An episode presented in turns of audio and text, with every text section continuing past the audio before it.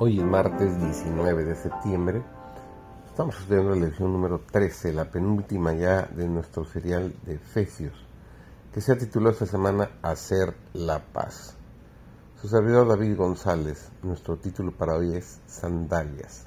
La iglesia hace la paz.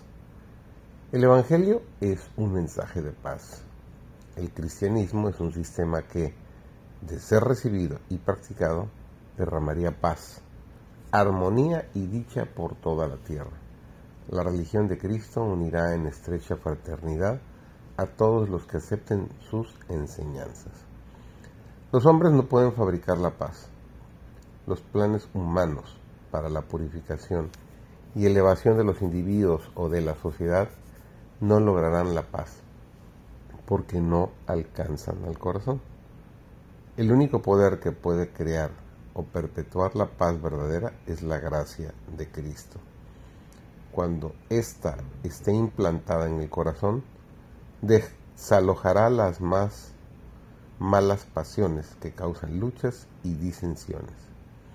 Los rostros de los hombres y mujeres que andan y trabajan con Dios expresan la paz del cielo.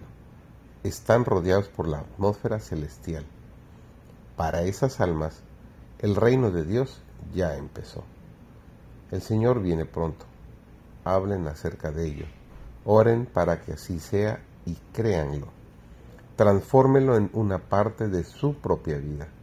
Colóquense en la armadura cristiana y asegúrense de que sus pies estén calzados con el apresto del Evangelio de paz. Hermanos y hermanas, ¿os pondréis la armadura cristiana? Calzado los pies con el apresto del Evangelio de la paz. Estaréis preparados para ir de una casa a otra, llevando la verdad a la gente. A veces encontraréis que es penoso hacer esta clase de obra, pero si salís con fe, el Señor irá delante de vosotros y hará que su luz brille sobre vuestro sendero. Entrando en los hogares de vuestros vecinos para vender o para dar nuestras publicaciones, y con humildad enseñarles la verdad.